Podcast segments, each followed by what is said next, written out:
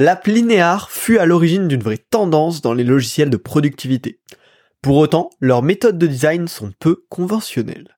Le CEO Kari Sarinen a récemment partagé leurs principes de design dans un tweet qu'on va décortiquer tout de suite.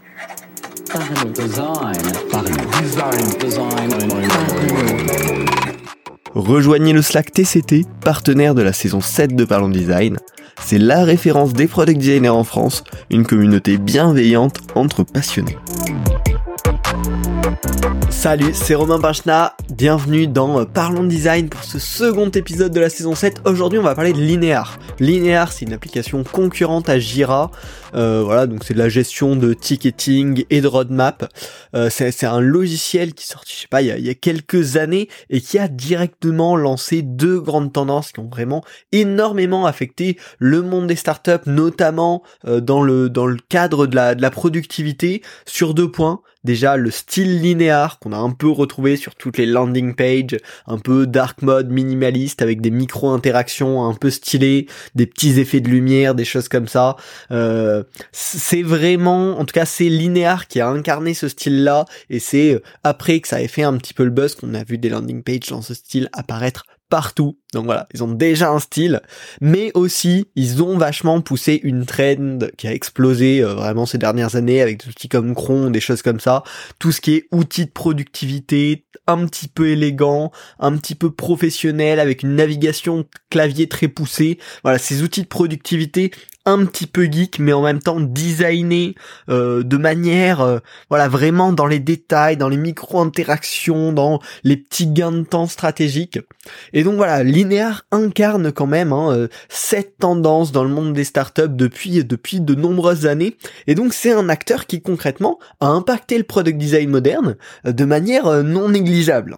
Euh, et en plus de ça, voilà, euh, récemment, là, il y a quelques semaines, à l'heure où j'enregistre ce podcast, il y a leur CEO, qui est aussi euh, designer, qui a proposé, qui a partagé, tout simplement, leurs six principes de design principaux et bah, ils sont assez intrigants. Donc je me suis dit que ça valait le coup. C'est, typiquement ce que je veux pousser plus loin avec Parlons Design avec cette septième saison c'est vraiment qu'on discute de grandes idées, de concepts de design. Voilà, aujourd'hui on va être un peu large sur vraiment comment on design, quelles, sont nos, notre méthode, quels sont nos process, mais on parlera aussi bien sûr de sujets beaucoup plus précis, de composants, de patterns, de choses comme ça. Enfin Aujourd'hui, on va parler de ces six principes. Je vais vous partager mon avis. Et bien évidemment, vous le savez, l'idée de Parlons Design, bah, c'est de, stimuler vos idées. Peut-être que vous serez pas du tout d'accord. Et je serais ravi qu'on en discute ou au moins que ça vous ait euh, lancé la réflexion. Donc, on ne va pas tarder plus que ça avec les six principes. Alors, le premier principe, et vraiment, on n'a pas l'habitude de l'entendre, ça préfigure la suite et le fait que le process de, de linéaire est vraiment unique. Premier principe, c'est on screenshot l'app et on design au-dessus. Alors, c'est une méthode euh, un petit peu, voilà, euh, un petit peu pour le coup start-up à fond. C'est vraiment, bah, on va pas s'embêter à aller retrouver les bons fichiers sources de l'application. On va pas s'embêter à recréer l'interface. Non, on veut travailler sur une feature qui commence à tel endroit, ben on va screenshot l'application et on va rajouter notre feature par-dessus, euh, un petit peu à la rapide, un petit peu à l'efficace. Alors, je trouve que c'est une méthode hyper intéressante que moi j'utilise beaucoup en euh, première euh, première draft, premier essai pour gagner un peu de temps pour prototyper des choses très simples. Mais c'est vrai que c'est rare en tout cas qu'on conserve ça jusqu'au bout, jusqu'à la livraison. Et là, ce que ce que, semble euh, nous dire le, le CEO de Linear, c'est que eux, c'est vraiment la méthode qui pousse de bout en bout. Et donc c'est intéressant de se dire bah à quoi ça sert d'étendre ce truc plus loin et de se dire bah en fait c'est ok que dans nos livrables on ait euh, des screenshots qui soient là euh, en fond sur une partie euh, de, de l'écran qu'on livre. Alors ça a clairement des, des avantages, hein. clairement c'est un gain de temps hyper fort sur une tâche qui a pas forcément de valeur. Retrouver euh, le fichier de design initial ou recréer une interface qu'on a screenshotée, c'est un gain aussi de fidélité. Ça nous assure que bah en fait on se base vraiment sur l'existant et pas sur une version idéalisée de l'existant qui si ça se trouve n'existe pas. Et ça apporte aussi une obligation d'avoir une, un site en production extrêmement qualitatif. Parce qu'en fait, si la Q&A a pas été bien fait, si ça a pas été bien mis en production en respectant le design initial, bah on n'est pas en train de faire comme si de rien n'était et de continuer avec le design tout beau, tout parfait. On est vraiment en train de dire bah ok on a laissé passer ça à tel moment. Eh ben il va falloir soit qu'on y remédie cette fois-ci, en tout cas qu'on fasse avec ce qu'on a laissé. Et donc ça apporte une certaine conscience de toutes les choses qu'on décide de ne pas faire jusqu'au bout dans le passé, ben en fait ça a un impact et on va pas l'ignorer, on va pas faire comme si de rien n'était. Donc là-dessus c'est hyper intéressant. Par contre, ben, bien sûr derrière ça, ça vient avec des limitations. Déjà euh, le besoin que la prod soit euh, à jour, parce que si on commence à travailler sur des choses qui en fait sont en train d'être retravaillées actuellement, et du coup nos screenshots ne sont plus cohérents, bah on, on vient créer des, des super incohérences dans nos fichiers de design. Et il y a également besoin que la prod soit facilement accessible. Là, ça marche bien sur un outil ticketing, Typiquement, si on est dans un environnement bancaire, par exemple, sur la simulation de prêt, c'est des sujets sur lesquels j'ai travaillé, bah c'est pas toujours évident d'aller dans la prod jusqu'à l'écran spécifique qu'on recherche pour venir le screenshot. Parce qu'il y a plein de paramètres, faut avoir configuré un compte, faut avoir configuré plein de choses, et donc c'est pas toujours évident. Donc elle peut être un petit peu difficile à appliquer cette méthode, mais en tout cas je trouve que c'est un bon rappel du fait de en fait, qu'est-ce qu'on cherche à faire quand on design une nouvelle expérience, quand on design une nouvelle feature? Est-ce qu'on cherche à avoir un livrable parfait dans les guidelines de Figma? Ou est-ce qu'on recherche un livrable efficace qui va droit au but et qui permet bah, de livrer une nouvelle feature le plus rapidement possible de la meilleure qualité? Et clairement, avoir un screenshot qui traîne, bah, c'est pas forcément quelque chose qui va vraiment dégrader la qualité de l'expérience finale qu'on va livrer aux utilisateurs. Le second principe, c'est on a un design système simple avec principalement des couleurs, des styles de texte et quelques composants de base. Le reste peut être copié ou reproduit. Alors ça aussi c'est hyper intéressant parce qu'on est plutôt dans une tendance du full design system hyper poussé, euh, hyper complet qui va servir de référence à toute l'équipe. Et là on est un petit peu euh, dans, dans l'aspect contraire, c'est bah non, nous on est resté très basique. En fait on vient apporter le minimum, couleur, style de texte, quelques composants de base probablement euh, voilà des boutons euh, des éléments de navigation deux trois choses comme ça. Et en fait après on fait confiance aux designers de l'équipe pour reproduire recopier les patterns qu'ils ont vus ailleurs qui sont accessibles dans l'app. Alors ça bien évidemment c'est intéressant parce que ça fait un gain de flexibilité. Il euh, n'y a pas besoin de consacrer du temps au design system, de s'assurer qu'il soit à jour, de s'assurer qu'il soit documenté, de s'assurer que tout le monde a bien pris connaissance des dernières mises à jour de ce design system. Donc c'est forcément un gain de, flexibilité là-dessus.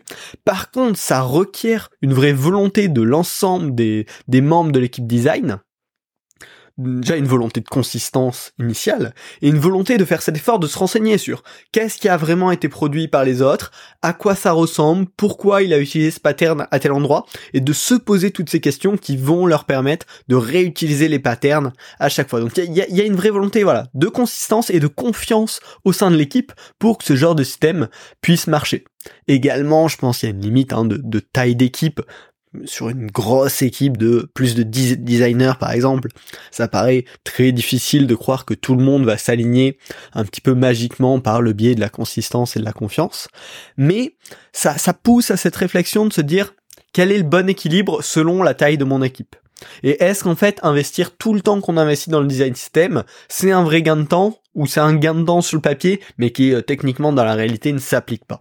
Et, ça c'est une euh, question que je, vois revenir même à, mon avis dans des dans des plutôt grosses équipes. Hein c'est cette question de bah oui, on, tout le monde est là à promettre que le design system ça va être un gros gain de temps, ça va être quelque chose d'important, et puis c'est des choses qui se prolongent sur le temps, qui finissent par avoir des problèmes, qui ont toujours du retard, qui finissent par être un goulot d'étranglement.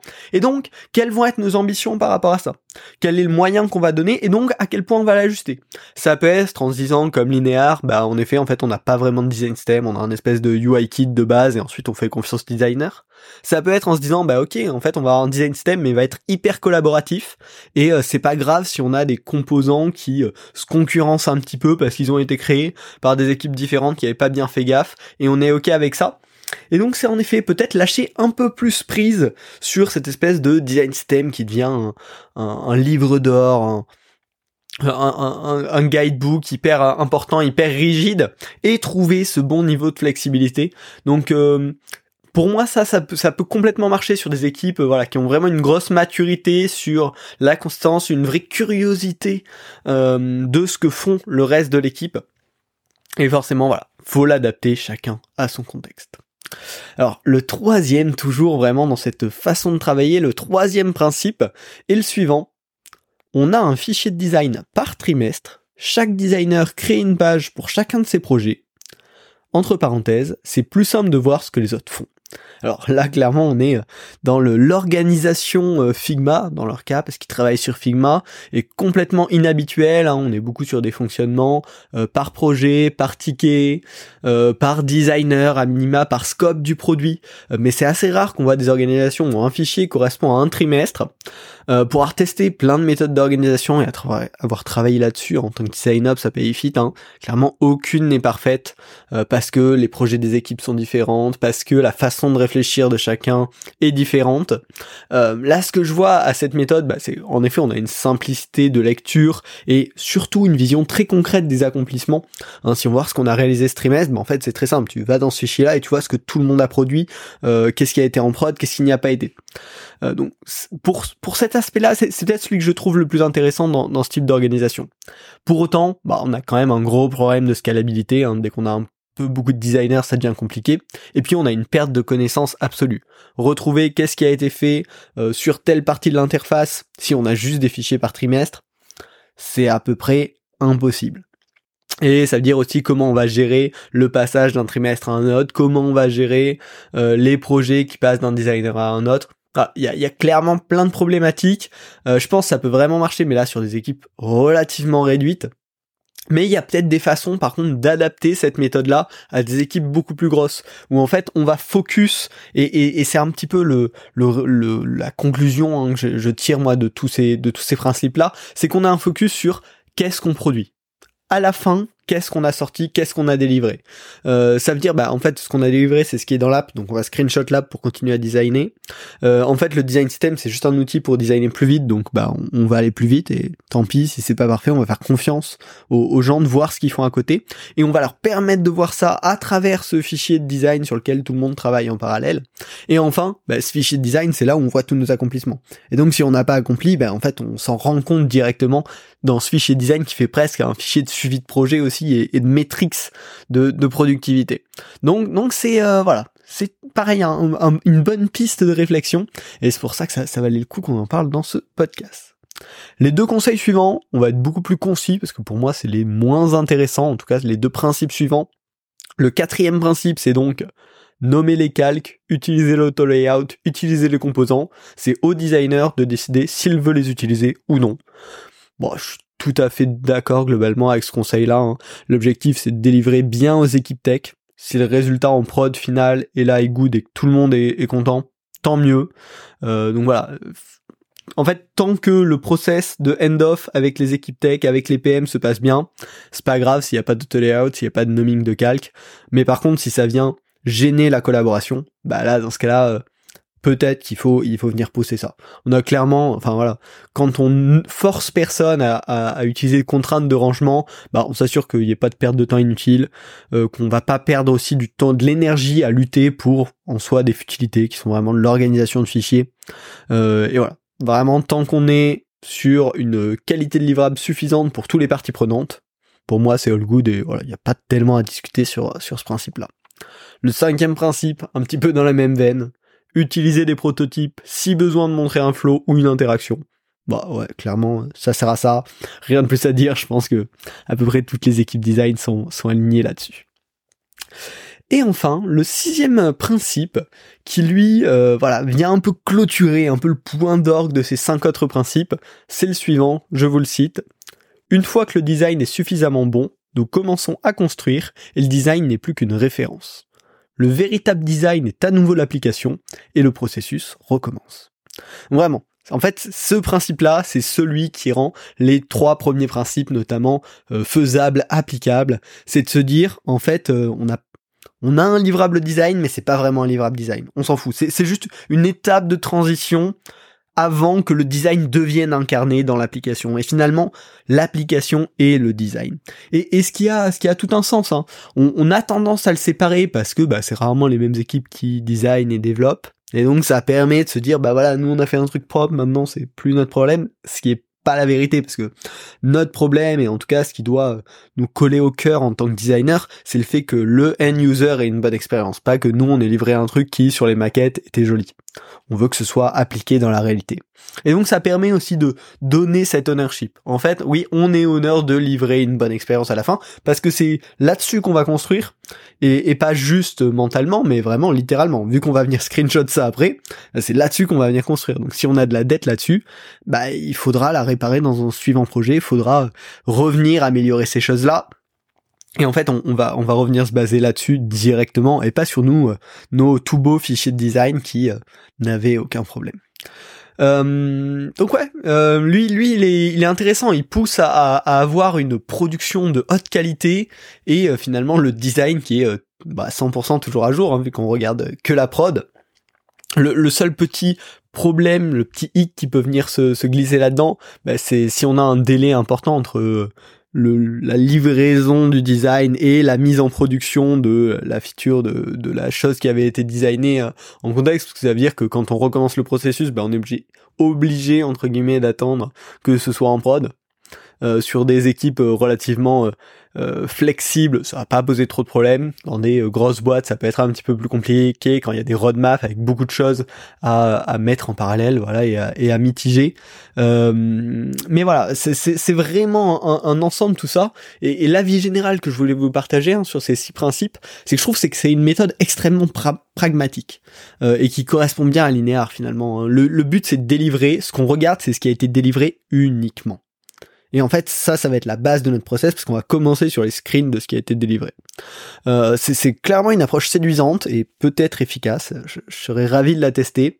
Euh, mais en tout cas, ces six principes, c'est un, un ensemble.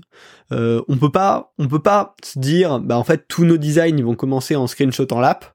Si derrière on n'a pas une qualité d'exécution importante, si on n'a pas un ownership important de ce qui va être délivré là-dessus, si on n'a pas euh, cette, cet intérêt profond pour la livraison en prod du, du code.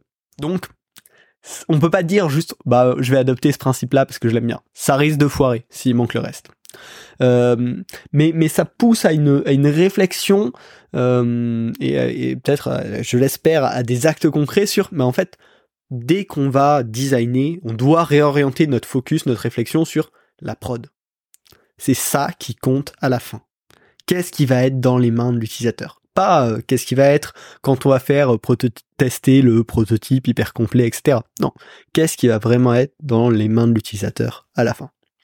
Donc, bah, je serais ravi euh, si certains ont expérimenté de, mettre en place ces, ces, principes hyper forts dans vos entreprises, d'en savoir un petit peu plus. Pour moi, les deux grosses limitations, c'est la taille de l'équipe. Plus ça va être gros, plus ça va être compliqué.